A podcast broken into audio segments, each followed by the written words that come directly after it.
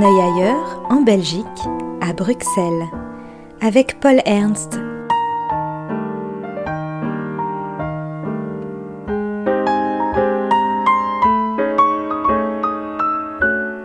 Pour un décrochage bruxellois.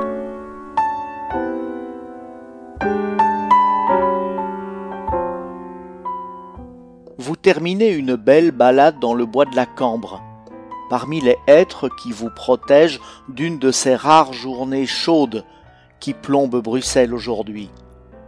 Et vous tombez en lisière de la forêt sur une phénoménale bâtisse art déco. Son salon de musique monumental au centre du bâtiment et ses pièces cossues serties sur deux étages.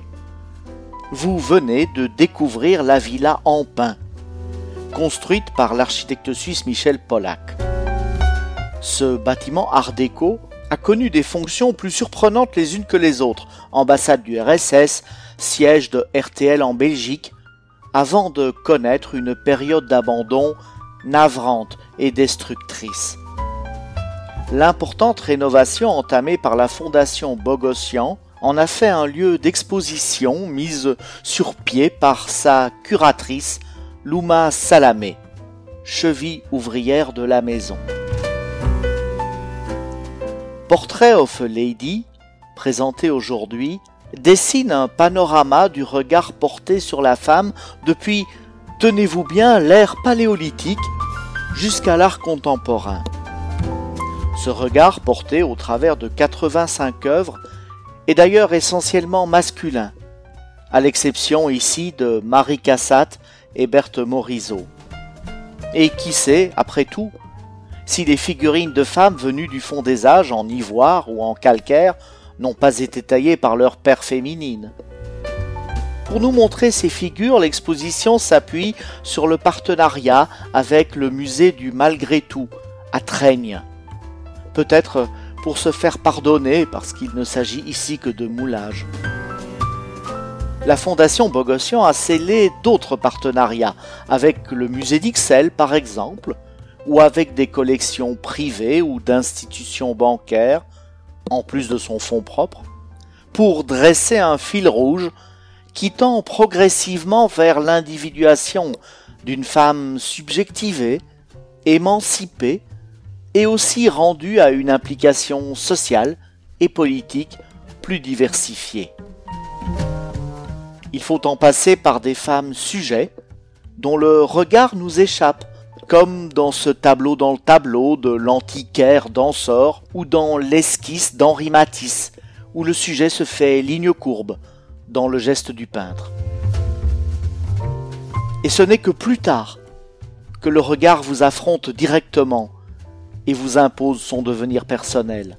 Les formes artistiques se déploient alors en de multiples variations, des huiles, des photographies, des impressions numériques, des projections vidéo.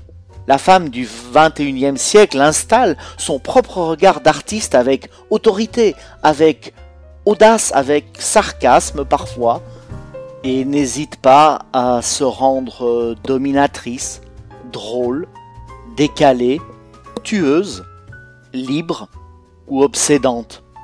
Obsédante et démultipliée, comme dans le travail vidéo d'Ariane Lose où l'artiste se retrouve dans l'écrin de la villa en pin, au service d'un étrange monologue à plusieurs, ou d'un dialogue solitaire, allez savoir, en tout cas cérémoniel, presque irréel.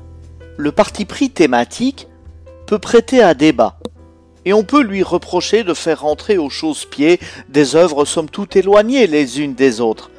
Mais n'est-ce pas le propre d'une exposition de proposer sa lecture partiale, subjective en tout cas, d'un ensemble de sujets proposés.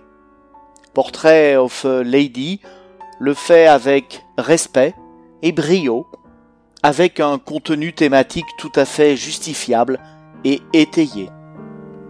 On ajoutera que les œuvres présentées sont merveilleusement enrobées dans des papiers peints créés pour l'occasion par la maison d'art Mazurel, qui viennent dialoguer avec les bronzes, les ors et les marbres de la luxueuse villa en pin.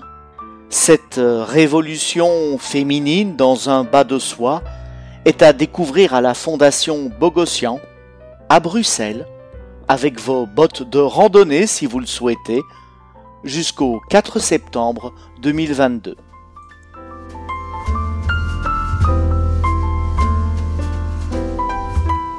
C'était Décrochage bruxellois avec Paul Ernst. Une exposition vue de Belgique à retrouver aussi en podcast.